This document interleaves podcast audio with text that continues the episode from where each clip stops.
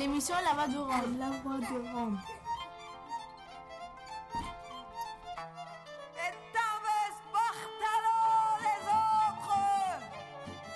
Glace Romano puis fréquence Paris pluriel på öxeltashow.3.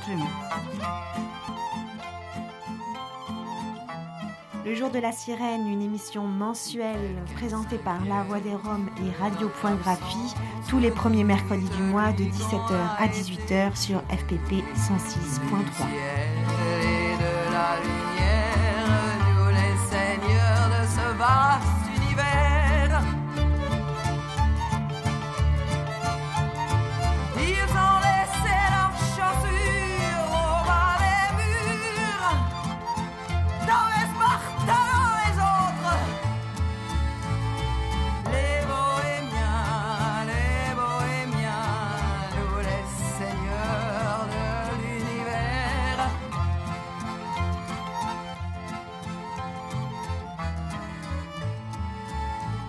Salut la compagnie, vous êtes sur FPP 106.3 avec le jour de la sirène, comme tous les premiers mercredis du mois de 17h à 18h.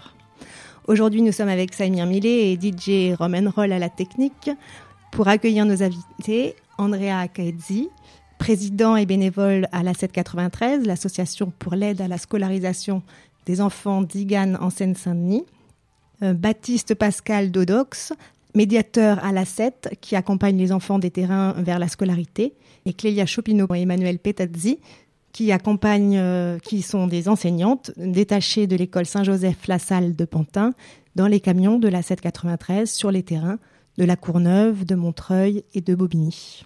Bonjour à tous. Bonjour. Et merci d'avoir répondu à notre invitation.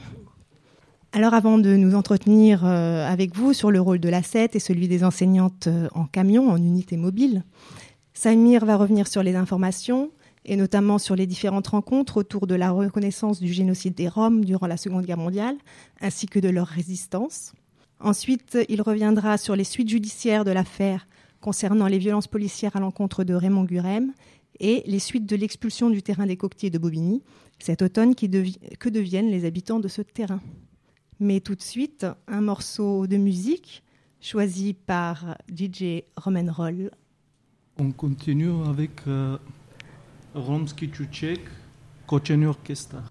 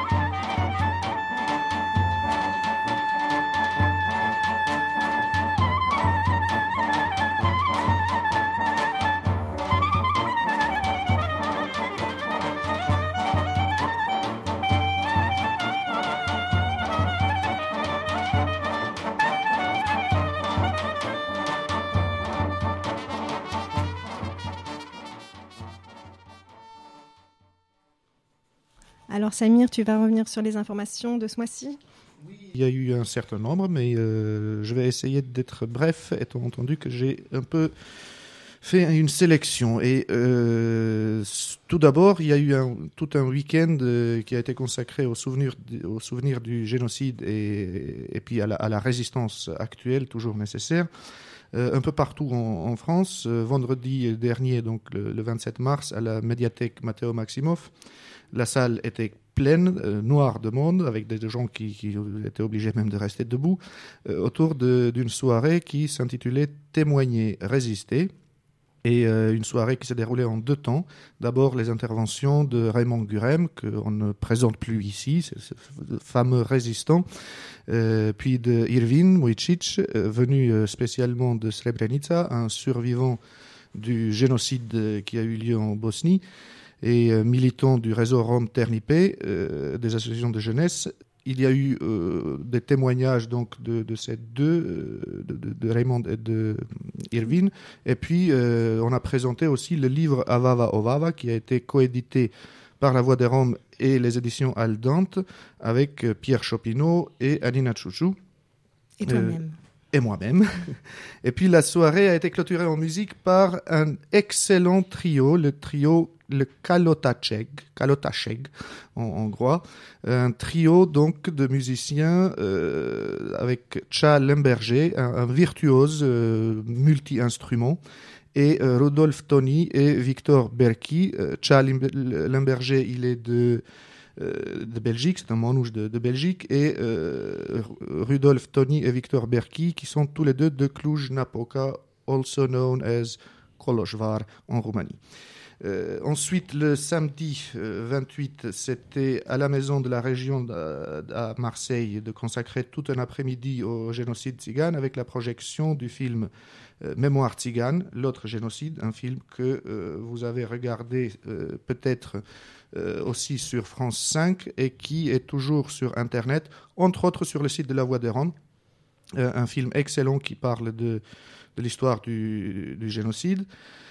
Cette projection a été suivie d'un débat avec euh, Edith Bloch, qui est une des réalisatrices du film, Jérôme Bonin, dit Guigui, qu'on salue s'il nous écoute, notre Guigui qui a quitté Montreuil il y a quelques années pour s'installer dans le sud, euh, et qui est le président de l'association Fils et Filles d'Internet du comte des Saliers euh, près d'Arles, euh, aussi en présence de Alain Forest de l'association euh, Rencontre Tzigane et de Caroline Godard, qui est la responsable euh, du centre de ressources et de documentation de Rencontre Tzigane à Marseille. Dimanche 29, c'était au mémorial de la Shoah de poursuivre cette série avec une euh, table ronde autour euh, de la NS Zigeuner politique, de la politique nazie donc contre les Tziganes, la spécificité de cette politique et de l'extermination raciale dans le Grand Reich et les territoires de l'Est table ronde donc qui a été animée par l'historienne Henriette Asseo en présence de Carola Finks, euh, professeure à l'Université de Pologne.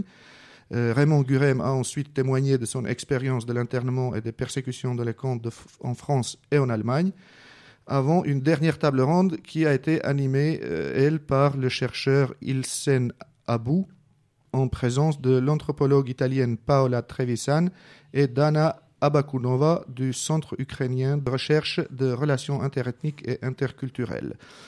Voilà la première information donc sur ce week-end consacré au génocide, au souvenir du génocide et puis à la résistance en ce qui nous concernait, nous, à la médiathèque Matteo Maximov. La deuxième euh, information importante, c'est euh, la saisine du défenseur des droits sur le cas de Raymond Gurem.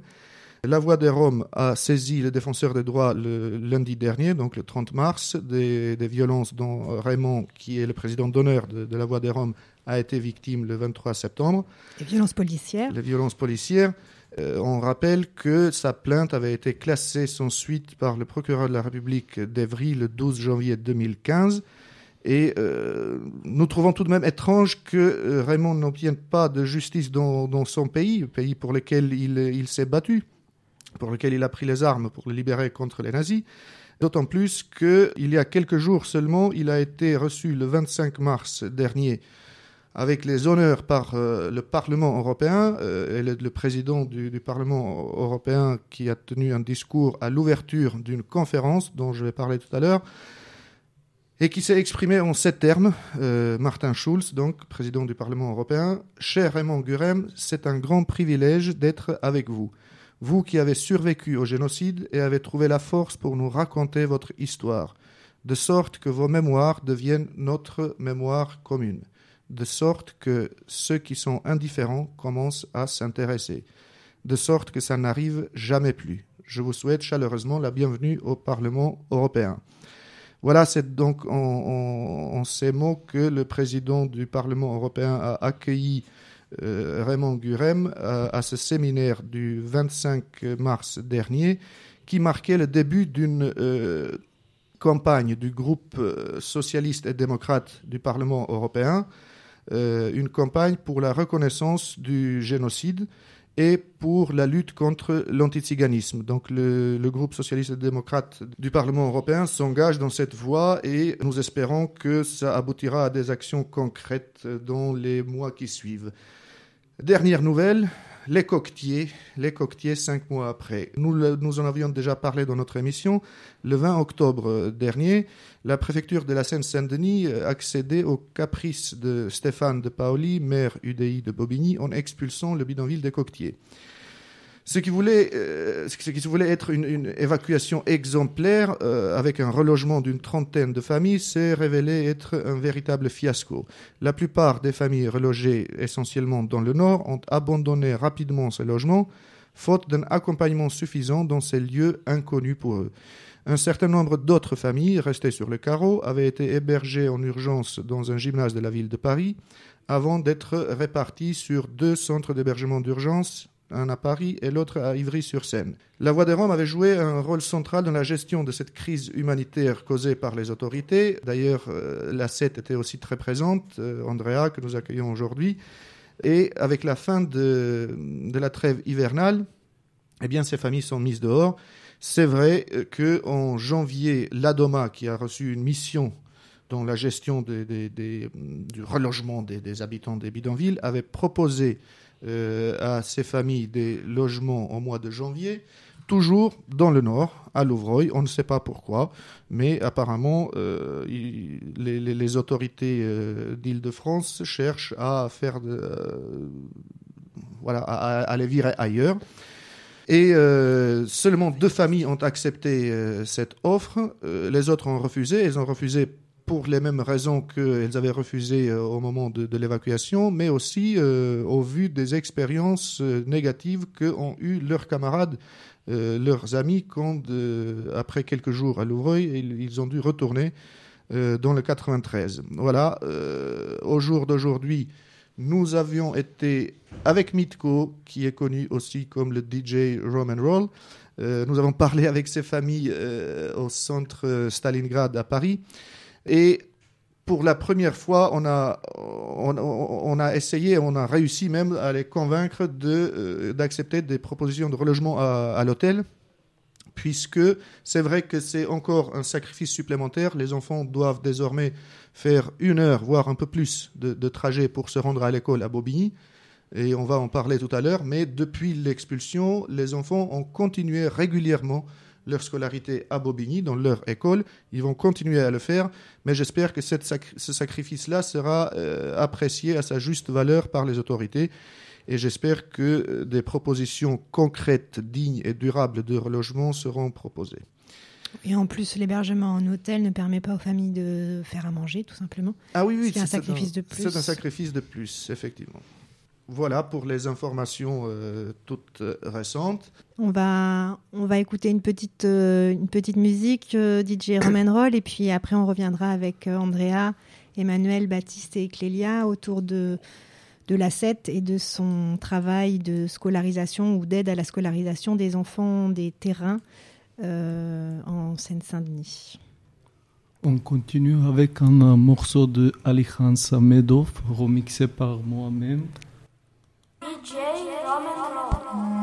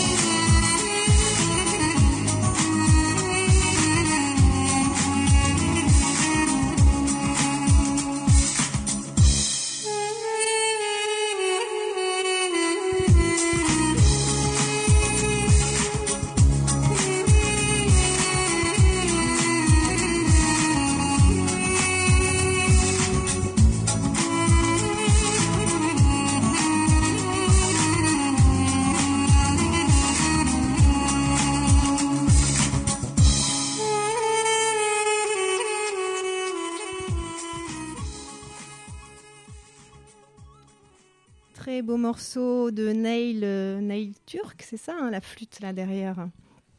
Merci Mitko.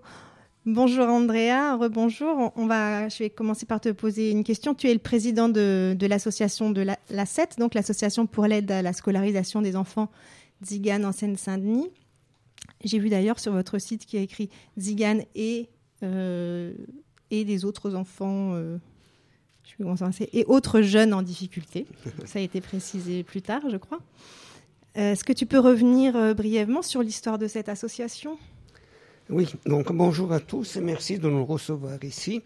Euh, La CET, dont la mission est de faciliter l'accès à l'école des enfants des voyageurs français et des Roms migrants, essentiellement roumains et bulgares, est née au départ par, la, par la volonté des frères Lassaliens de favoriser l'accès à l'école des enfants des voyageurs français. C'est donc une association sur ce volet-là assez ancienne, dont le mode de fonctionnement était essentiellement la- l'antenne scolaire mobile, le camion école.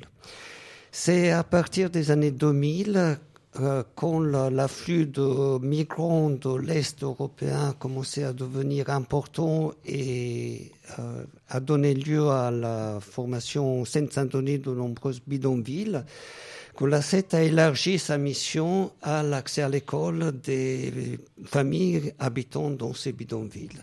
Je tiens à préciser que l'école- la CET n'intervient que dans les situations où l'accès à l'école est difficile. Donc, sur les terrains provisoires, euh, on va dire illicites de stationnement des gens du voyage, et dans les bidonvilles ou les squats euh, où habitent une partie des migrants euh, roms de Roumanie et de Bulgarie. Elle n'intervient pas là, estimant que l'accès à l'école va en quelque sorte de soi. Oui, c'était ma deuxième question. D'ailleurs, vous avez choisi de travailler principalement sur des terrains, euh, on dit illégaux aujourd'hui, on, aurait pu dire sauvages il y a quelques années. Ou, et, vous pouvez revenir sur ce choix Bah, euh, le choix semblait aller de soi sur les rarissimes euh, aires d'in- d'insertion pour les, pour les Roms migrants. En principe, il y a des associations qui sont présentes pour l'accompagnement social.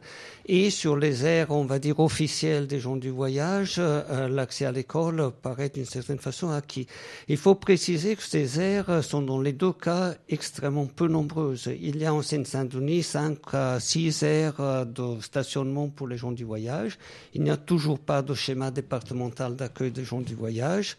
Et en ce qui concerne les Roms migrants, euh, la- le- le- leur, euh, leur habitat en bidonville est soumis à des conditions de précarité exceptionnelles. La plupart des familles ont connu au cours des dernières années deux, trois, quatre expulsions successives qui rendent un, accès normal à l'école extrêmement difficile. Un accompagnement est donc pratiquement indispensable. Donc vous êtes euh, en fait la seule association à, à faire ce travail-là d'aide à la scolarisation des enfants sur ces terrains? Oui, nous sommes la seule qui a spécifiquement cette mission-là. Ceci dit, les collectifs de soutien sur le terrain participent aussi, bien entendu, à, ce travail, à cette mission de facilitation de l'accès à l'école. Ils ne nous attendent pas nécessairement pour, euh, pour euh, inscrire les enfants qu'ils conna- qu'ils connaissent à, l'école. Merci. Baptiste, toi, tu es médiateur. Euh, Est-ce que tu peux médiateur à la aide à la scolarisation des enfants Est-ce que tu peux Médiateur scolaire. médiateur scolaire Voilà, merci. Est-ce que tu peux revenir sur ton sur ton travail et pourquoi euh, pourquoi des médiateurs euh, scolaires? Alors déjà, pourquoi un médiateur? Pourquoi Parce que je suis le seul euh, salarié de la CET euh, et le seul salarié sous ce travail-là en Seine-Saint-Denis euh, en général. Euh, mon rôle, c'est donc de faciliter l'accès à l'école aux enfants des familles vivant en bidonville. Euh, donc ça passe par des choses concrètes qui vont au départ faire les vaccins obligatoires, puis accompagner les familles en mairie, faire l'inscription, ensuite accompagner les enfants et leurs parents dans l'école pour le premier jour d'école, rencontrer les instituteurs, directeurs d'école, etc. Euh, puis euh, faire le lien entre les écoles et les familles, m'occuper un peu du suivi scolaire, euh, notamment à cause de la barrière de la langue, parce que je- beaucoup de familles ne parlent pas français, et moi je parle roumain, donc ça me permet de traduire. Euh, et aussi d'expliquer un peu euh, comment ça se passe à l'école et rassurer les familles, etc. Et alors, du coup, que- quels sont tes, tes liens avec les mairies? Quelles sont tes relations, même, je dirais, avec les mairies? Je pense qu'il faudrait faire huit émissions pour, pour, euh, pour pouvoir en parler. Oui, on en, on en a déjà parlé d'ailleurs à cette émission. C'est un, un sujet qui revient souvent, c'est le fait que la difficulté que les, les familles euh, sur les terrains rencontrent à inscrire leurs enfants. Donc, Exactement. Euh, D'abord, pour parler de manière un peu euh, générale, euh, les démarches pour inscrire un enfant à l'école sont toutes simples d'avoir un carnet de vaccination et un justificatif de domicile Ah. pour prouver qu'on habite bien sur la commune. Euh, C'est-à-dire une facture d'électricité, une facture d'eau, euh, c'est là où. une facture de téléphone, n'importe quoi. Euh, sauf que bon, l'accès à la domiciliation est un vrai problème. Concrètement, les mairies ont l'obligation, via le CCS, qui est le Centre communal d'action sociale, de fournir une domiciliation euh, aux personnes vivant de fait sur leur commune, mais qui n'ont pas de justificatif fixe. de domicile. Exactement. On le voit, enfin, nombreux squats, euh, voilà, bidonvilles, ça ne touche pas spécialement les Roms ou les migrants de l'Est, ça touche Tous les migrants en SDF. général, les SDF, etc. C'est la base de l'accès au droit, la domiciliation. Pour ouvrir un compte en banque, pour. euh, etc. Mm. Euh, donc cette domiciliation est demandée, c'est assez compliqué de l'avoir.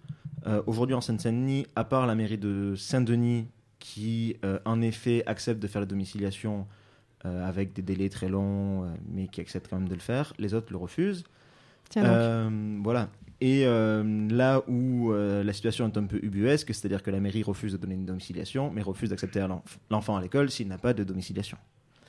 Dans les faits, pour parler de manière plus précise, aujourd'hui ce problème se pose à Montreuil et à la Courneuve principalement. C'est-à-dire qu'on refuse les enfants à l'école s'ils n'ont pas de domiciliation. Donc toi, tu fais quoi auprès de ces mairies pour euh, accélérer la domiciliation Est-ce que tu arrives à arracher des domiciliations à ces mairies. Euh, J'espère qu'on peut se revoir dans une semaine et que je vous dirai oui, bien sûr, on y arrive. Euh, là, euh, c'est assez difficile. Aujourd'hui, à Montreuil, on est assez bloqué. On a essayé de voir avec la responsable du service éducation. On a fait des courriers aux adjoints, à l'adjoint à l'éducation, au maire. On n'a pas eu de retour. La situation est bloquée depuis le mois de janvier. On a écrit à la Dial et on a aussi fait un courrier pour le défenseur des droits. Mhm. Donc on attend un retour par rapport à ça. Mais c'est-à-dire que c'est assez euh, fatigant, usant, euh, parce que pour un cas particulier, on est obligé de passer beaucoup de temps. Et le temps qu'on passe devant son ordinateur à écrire des courriers, on ne le, pense pas, on le passe pas à aider les familles à inscrire leurs enfants concrètement à l'école. D'accord. Donc, donc, mais donc euh, concrètement, comment tu fais si tu dois aider les enfants à la scolarisation et si tu n'as pas de domiciliation En fait, on, a, on arrive à avoir un régime un peu particulier avec certaines communes. Euh, C'était le cas par le passé à La Courneuve, on l'a eu fait aussi à Aulnay, à Pierrefitte, et c'est aussi le cas avec euh, l'inspection d'académie pour les inscriptions au collège. On fait une attestation de présence au nom de l'ASSET qui dit que la, la famille habite bien à tel endroit, tout simplement. vous faites une domiciliation? Ce n'est pas une pas une- domiciliation, légalement c'est pas une domiciliation, ça ne permet pas aux familles de recevoir du courrier à l'adresse de l'ASSET, mais ça prouve qu'ils habitent bien là, et donc ils ont le droit d'aller à l'école à cet endroit-là. Donc ça, ça aide. Et donc après, tu vas auprès des écoles directement ou? Les inscriptions se font dans les mairies pour l'école primaire. Euh, pour les collégiens, ça se fait directement avec l'inspection d'académie via les CIO, centres d'information et d'orientation, qui sont dans beaucoup de communes. Et donc tu travailles sur quelle, euh, sur quelle commune, toi en particulier? Euh, actuellement, Bobigny, pour le, le bidonville qui reste à Bobigny, et également tout le suivi des anciens enfants des coquetiers, que nous Oui. connaissons très bien, euh, mais également à Montreuil et à la Courneuve. Et donc tu peux nous donner des, des nouvelles des enfants des coquetiers dont Saïmir parlait un peu tout à l'heure dans les informations? Comment- Eh bien, euh, ils vont bien, ils vont bien. ils, vont, ils, ils vont à l'école alors euh, Alors oui, assez, on a été assez surpris d'ailleurs, agréablement surpris, de voir que autant ceux qui n'avaient pas eu de solution de relogement, qui ont été dormir dans leur voiture, dans des hôtels sociaux un peu partout en Ile-de-France, dans d'autres bidonvilles de Seine-Saint-Denis, sont revenus à l'école, et ceux qui ont été relogés en province, euh, notamment dans le nord, à Louvroy, euh, à Louvroil, pardon, quand ils sont revenus en Seine-Saint-Denis, le premier lieu où ils sont repartis, c'est à l'école. mhm. Et ça, c'est une vraie réussite pour l'ensemble des équipes éducatives et pour nous aussi. Mm, Et pour les enfants. Mm, mm. Et qu'est-ce que ah, donc en plus de, des- des domiciliations, est-ce que tu rencontres d'autres difficultés dans, dans ton travail? Parlons des expulsions. Voilà. Voilà. Euh, concrètement, euh, donc il y a de plus en plus d'ex- d'expulsions en, en Seine-Saint-Denis. Vous en avez vécu Euh, pas mal cette année en Seine-Saint-Denis? On en a vécu beaucoup trop. Notamment la multiplication des arrêtés municipaux qui demande euh, donc l'expulsion des terrains sur 48 heures. Donc comme au Coquetier et comme à Saint-Denis, il me À semble. Stein aussi, où on avait commencé à travailler, donc j'avais commencé à travailler avec d'autres associations, qui fait que tout a été interrompu à cause de l'expulsion. Euh, donc oui, les expulsions, il y, a- il y a un fait simple à comprendre, c'est-à-dire que c'est compliqué de inscrire les enfants à l'école s'ils ne sont plus à cet endroit-là, c'est-à-dire qu'ils bougent de bidonville en bidonville, ou voilà. Ça, c'est assez compliqué, mais il y a aussi le fait que c'est un élément psychologique important sur la motivation des familles. C'est-à-dire que concrètement, quel intérêt aurait la famille à scolariser son enfant, ou pourquoi elle le ferait, si elle n'a pas de conditions de vie euh, Stable. stables et un, un minimum de confort à apporter à leurs enfants? Quand je parle de minimum de confort, ça, ça veut dire euh, avoir de quoi les nourrir et les habiller. Et, hum, on- Clélia et, et Emmanuel, peut-être vous allez prendre chacune un, un micro. Et vous êtes, vous, enseignante. Alors, enseignante détachée euh, de l'école Saint-Joseph-La-Salle à Pantin, c'est une école privée qui est en lien avec euh, la SET euh, depuis son origine, si j'ai bien compris, en fait. Et vous êtes enseignante dans ces unités mobiles, dans les camions de la SET. Est-ce que vous pouvez présenter votre travail, Clélia? Oui, donc je suis enseignante de l'école de Pantin et mon travail se passe dans un camion qui est aménagé, euh, donc à l'intérieur duquel il y a euh, des bureaux, un tableau blanc et du matériel euh, scolaire. Donc comment ça se passe? On, part de Pantin avec nos camions pour se rendre sur les terrains et principalement cette année, même seulement cette année, les bidonvilles où habitent des Roms migrants. Voilà. Alors, tu peux dire ben, où, vous- travaillez et puis euh, peut-être, Emmanuel, tu pourras compléter sur comment se passe une, journée d'école en camion. Donc cette année, on a commencé à travailler en septembre euh, à Saint-Denis principalement et à la Courneuve déjà en septembre 2014. Euh, Saint-Denis, où il y a eu deux expulsions sur les deux terrains sur lesquels on travaillait, à peu près un mois d'écart, je dirais. Voilà, donc on a, ben, évidemment, on a dû aller travailler ailleurs et les enfants ont disparu. On sait qu'ils sont allés peut-être dans le 95, là où se trouvent d'ailleurs euh, des, camions écoles aussi, dans le 95. Donc on a espéré que ces, enseignants du 95, de la 795 les retrouvent, mais bon, c'est pas si évident que ça finalement. Euh, et du coup, depuis les expulsions à Saint-Denis, on est allé à Montreuil. Voilà, donc on travaille euh, depuis décembre sur Montreuil et la Courneuve, deux jours par semaine sur chaque terrain. D'accord. Et Emmanuel, alors, toi, tu es aussi enseignante, plutôt avec des plus petits, c'est ça? Oui, c'est ça. Donc moi, je suis une des trois enseignantes. Donc, moi, je suis Emmanuel. Il y a également euh, Marine Dano, donc qui est plutôt sur le niveau collège. Et, et donc, je suis euh, effectivement sur le niveau euh, maternel. Et comme le disait euh, très bien Clélia, depuis euh, donc septembre 2014, on a fait le choix, euh, ben, toutes les trois, d'intervenir que sur peu de terrain, dans l'idée en fait de mener à bien un travail d'enseignement plus efficace. Et puis pour aussi tisser du lien avec ben, les enfants avant tout, et puis les familles, parce que donc on travaille donc dans une dans un camion école. Et notre objectif euh, donc est de se rendre euh, donc sur euh, ces terrains. Donc cette année sur deux terrains, d'aller à la rencontre de nos élèves, donc de toquer aux portes des baraques sur place et euh, ben de, de faire euh, connaissance avec les familles parce que la scolarisation se fait euh, avant tout euh, grâce à la motivation des parents. Donc euh, ce lien-là, il se travaille et il faut euh, installer une confiance entre eux et nous, que ça soit du point de vue de l'enseignement que du point de vue de la médiation. Et, euh, et c'est vrai que dès que l'on arrive, tout se passe toujours très euh, positivement parce que les parents ont conscience de l'importance de l'école pour euh, leurs enfants. Donc, euh, donc à partir de là, euh, c'est vrai que notre journée commence toujours avec plein de sourires. Et, donc, on, va les chercher. Et puis ensuite, donc, on les amène toutes les trois dans nos camions. Et toujours dans le souci de mener à bien un travail efficace, on a un petit groupe. Donc maximum, on en prend 10 maximum pour, euh, ben, pour essayer d'avoir un groupe homogène, pour essayer de les suivre, euh, ben, encore une fois, de manière plus euh, efficace, pour voir leur progrès et puis surtout de d'apprécier leur joie quand voilà ils réussissent, quand euh, ben, quand quand ça se passe bien pour eux. En fait, si, si j'ai bien compris, d'abord, il y a beaucoup d'enfants qui auraient besoin de votre présence. Et vous avez dû faire un peu un choix de rester plutôt sur, euh, de limiter le nombre d'endroits où vous intervenez pour pouvoir avoir un, vrai impact pédagogique auprès des enfants et ne pas passer en coup de vent comme ça de terrain en terrain, c'est ça? Oui, c'est ça. Et puis l'idée est de vraiment être une passerelle entre l'école et ce lien-là, euh, ben, il se fait surtout grâce euh, voilà, à la médiation scolaire. Et sans, sans ce relais-là, euh, je pense que nous, on serait pas efficace euh, parce que euh, vraiment, on veut pas remplacer l'école. Nous, on est là dans l'idée que par la suite, euh, voilà, on doit appliquer les droits.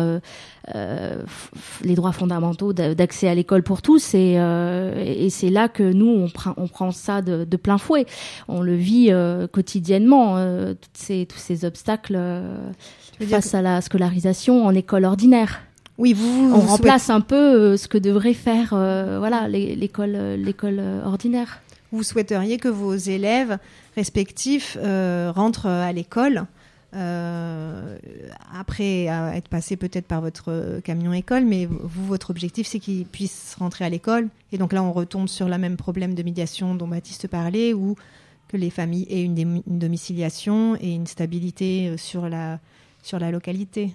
Voilà, la stratégie qu'on a établie cette année, c'est de dire euh, on va travailler vraiment main dans la main avec le médiateur, on va aller ensemble sur les terrains. Euh, nous, on va présenter un petit peu ce que c'est que l'école avec le médiateur. On a fait par exemple des réunions parents, élèves, euh, médiateurs, enseignantes dans les camions pour présenter tout ça, pourquoi on vient et pour justement que ni les familles ni nous, on se trompe et, et on se dise on vient à la place de l'école. Et puis, euh, et puis voilà, on verra après. Non, c'est vraiment venir pour euh, donner ce premier contact avec l'école et ensuite Baptiste, et le médiateur, euh, va, euh, va conduire et accompagner nos élèves dans les établissements euh, de, de la ville, de leur, de leur lieu d'habitation, dans l'idéal. Et donc vous intervenez, donc ces enfants, ils, ils vous voient deux, deux jours par semaine, c'est ça?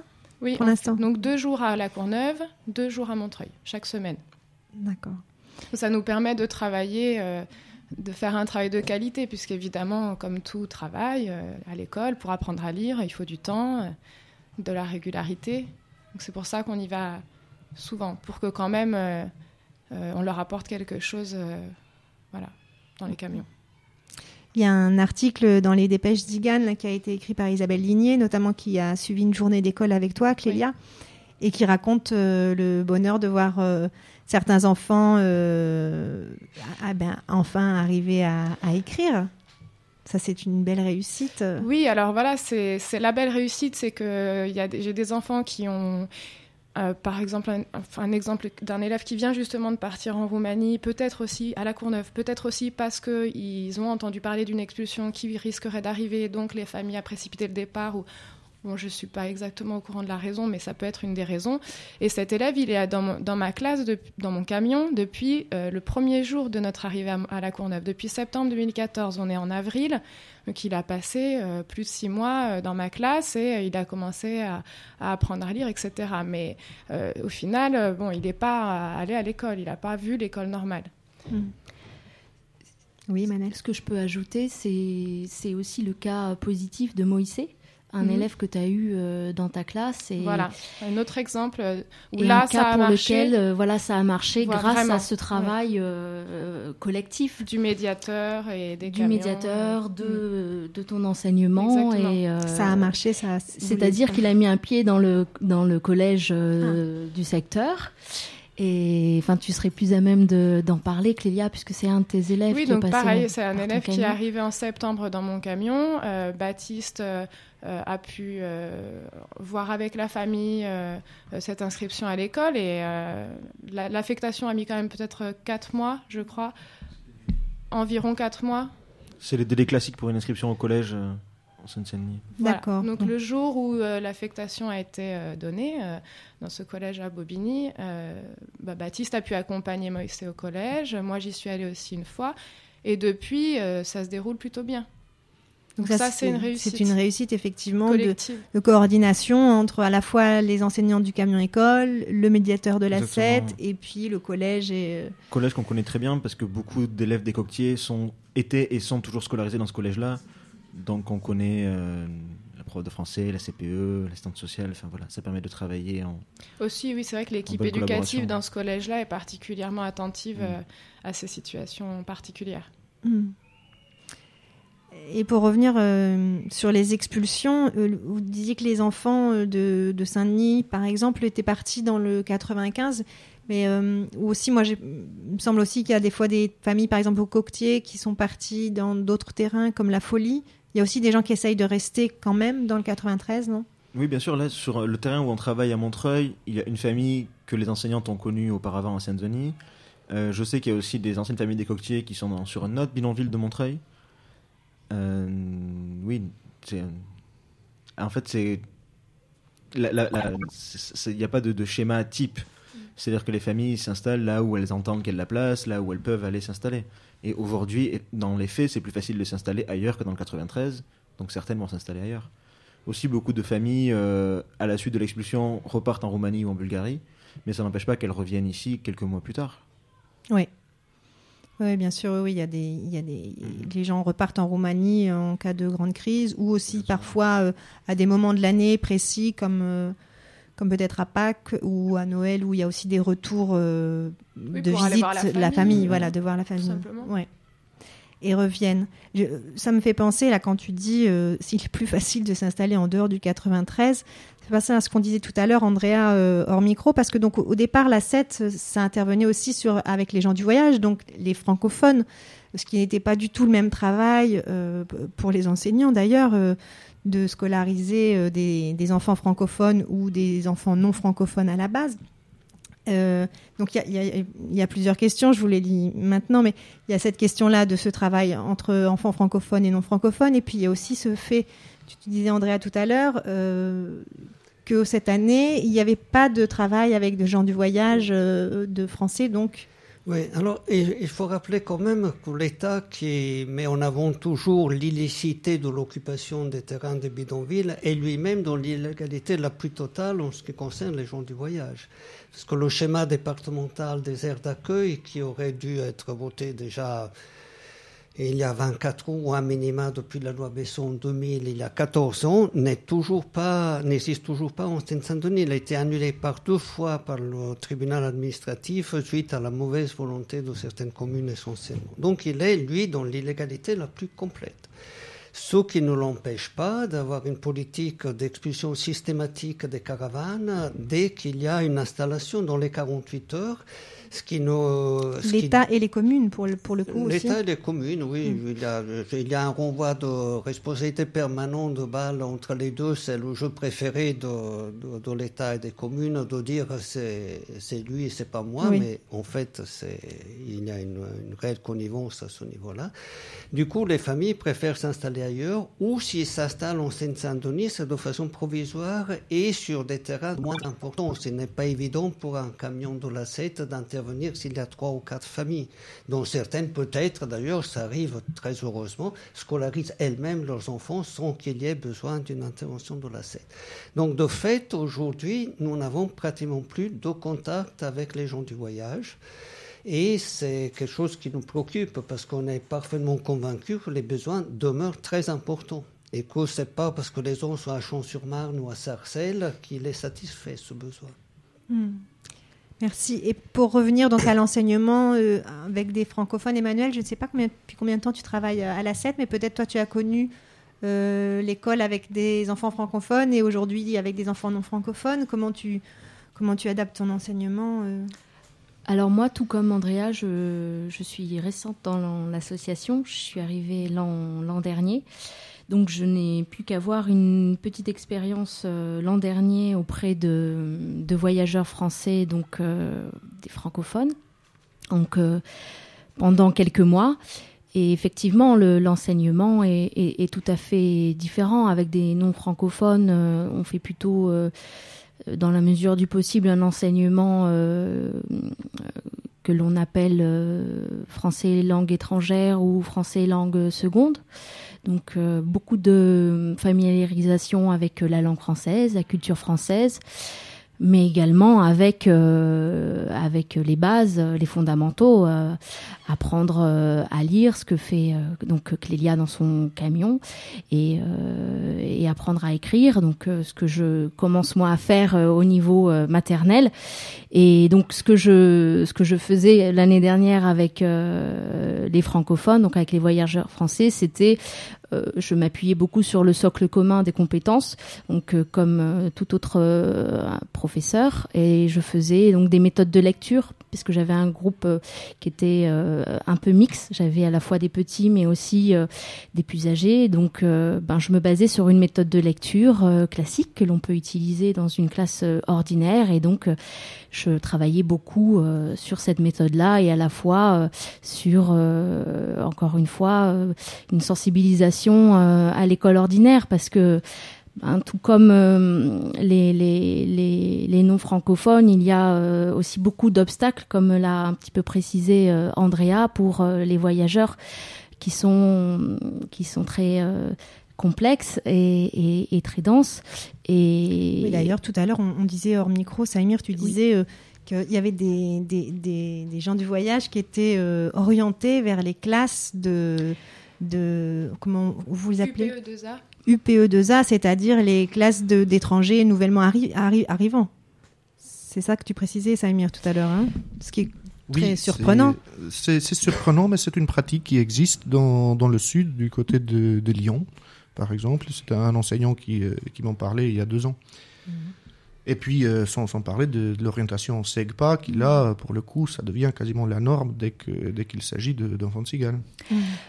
Alors à propos de justement de faire un pas vers l'école ordinaire pour les voyageurs français, il existe euh, à Aulnay-sous-Bois une classe qui est euh, la classe d'Estelle Jaillet, donc qui est, qui est rattachée pareil à, à une école qui s'appelle le Protectorat Saint-Joseph, si je me trompe pas, à Aulnay-sous-Bois. Et donc elle, elle a une classe qui accueille uniquement des voyageurs français. Et cette euh, classe euh, aujourd'hui est et euh, est sujette à, questionnement quant à son avenir et, aussi comme modèle euh, pour en créer d'autres afin de, ben, de tisser euh, du lien euh, vers l'école ordinaire pour ces, ces, ces groupes-là, ces, ces cultures. Mais alors, là, je sais pas si ça sort peut-être de votre cadre d'enseignant, mais est-ce que vous pensez pas aussi que faire des classes spécialisées comme ça, ça crée un peu l'image du... du... enfin, Bah- pourquoi pourquoi euh, des enfants du voyage seraient regroupés ensemble?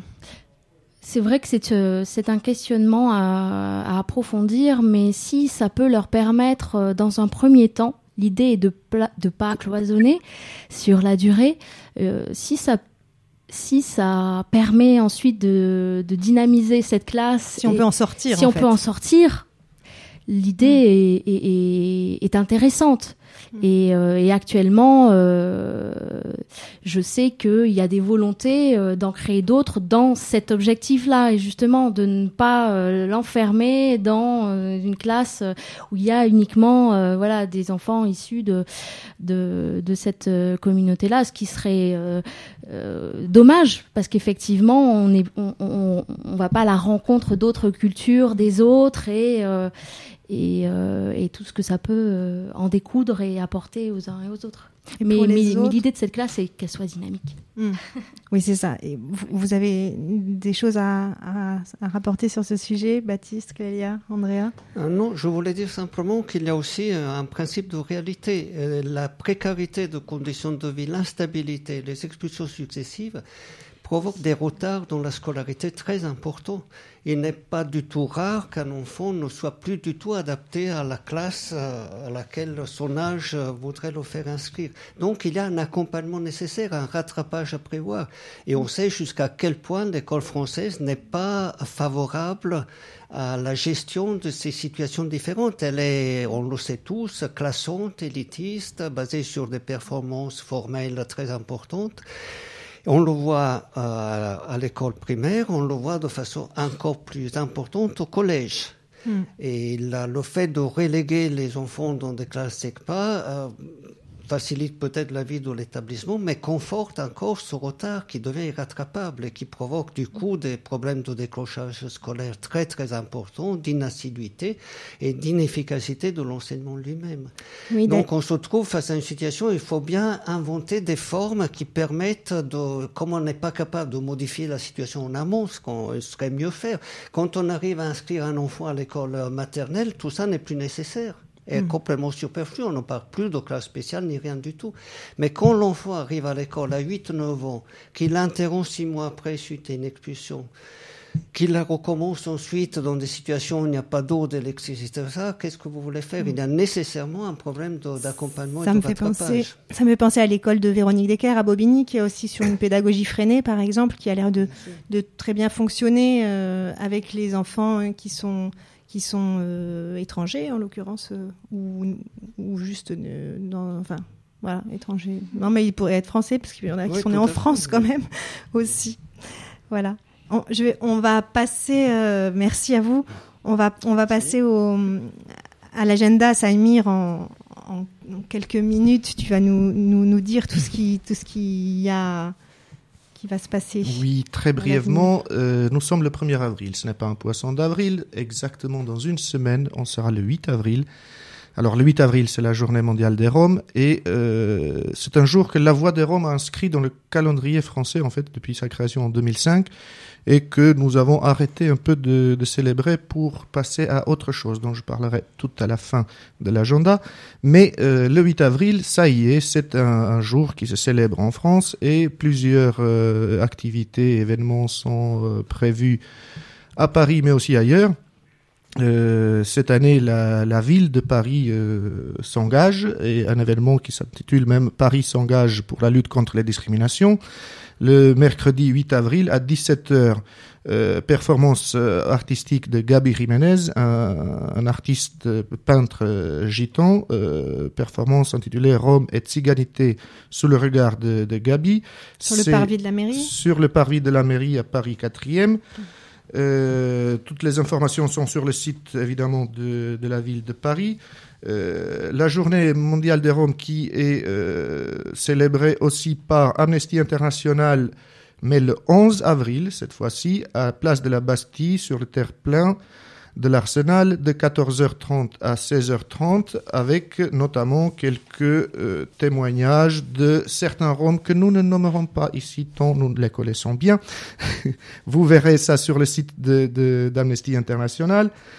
Euh, je voulais parler aussi de toujours le 8 avril à 14h, c'est les enfants du canal et le, les, jeunes en euh, les jeunes volontaires donc du, projet Rome Civique qui font un théâtre forum place de, de, Stalingrad pour sensibiliser autour de la question des, des discriminations. Et puis, et puis, la Voix des Roms qui ne célèbre plus le 8 avril. Euh, mais qui célèbre autre chose. Ce sera le 16 mai, la fête de l'insurrection gitane. Nous remettons ça, et oui, nous n'avons pas oublié. Euh, L'émission du mois de mai, il sera entièrement ou en grosse partie consacrée en tout cas. Euh, et euh, pour préparer cette euh, cette fête, euh, la Voix des Roms Le 16 organise... mai, rappelle quand même. Voilà, le 16 mai, c'est la, la, la le en fait c'est l'anniversaire d'un soulèvement euh, du camp des familles tziganes à Auschwitz-Birkenau le 16 mai 1944, donc où les les Roms sont défendus contre les SS soulèvement qui euh, avec lesquels ils ont gagné quelques semaines de plus de, de vie. Et euh, en guise d'annonce de, de, cette fête de l'insurrection gitane, la Voix des Roms met en place le flash mob Esmeralda, qui aura lieu le 25 avril à 14h devant la cathédrale Notre-Dame de Paris. Nous invitons tous, euh, vous invitons tous à, à, rejoindre cette action spectaculaire contre le racisme structurel. Euh, des répétitions pour le flash mob euh, sont organisées euh, le 10 et le 17 avril de 15h30 à 17h ainsi que le jeudi 23 avril à 14h à l'hôpital désaffecté Saint-Vincent de Paul, 82 avenue d'Enfer Rochereau dans le 14e, ainsi que les dimanches 5 et 12 avril à 13h au Yagbari Boxing Club au gymnase des, des Francs-Moisins Pour toute information, vous pouvez nous écrire à l'adresse contact at lavoideroms.org. Il faudra le mettre sur le site de la Voix des Roms aussi, tous ces contacts. Et tous les informations seront sur le site de la Voix des Roms et euh, évidemment sur la page Facebook avec aussi un tutoriel euh, vidéo pour le, pour le flash mob. Donc un flash mob, c'est on apprend tous une chorégraphie dans notre coin et puis Voilà, tout à. Et au- le jour dit, on se met tous à danser ensemble sur le parvis de. Notre-Dame. Et ça sera l'annonce du 16 mai. Moi, j'ai une, euh, une, une autre information, c'était notre chronique de livres. Il y a un livre qui est, sorti de d'Ache, c'est euh, Ce qu'on dit les Roms et ce qu'il faut en savoir aux éditions du Passager clandestin. Et j'ai appris que le 11 avril au Lucernaire à 16h, dans les cadres du festival Raccord, euh, Millet de la Voix des Roms était invité à cette présentation de livre et aussi à la projection euh, du film Le pendule de Costel. Le Lucernaire, c'est dans quelle euh, commune? Ah bah c'est à Paris.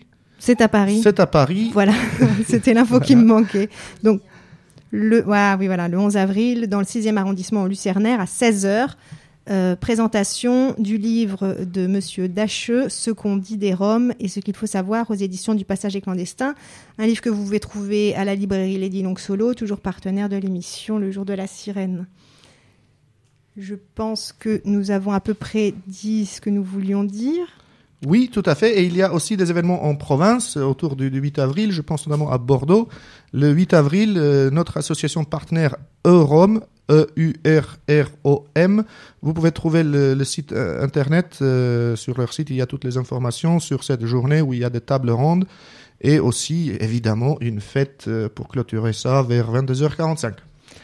Merci bien. Voilà, on va vous laisser en musique avant de retrouver l'émission de RESF sur FPP 106.3 et au mois prochain, euh, le 6 mai. Merci à nos invités.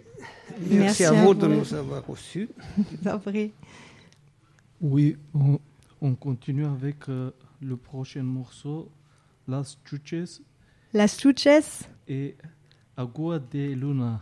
Agua de Luna. De- Salut, merci DJ Roll.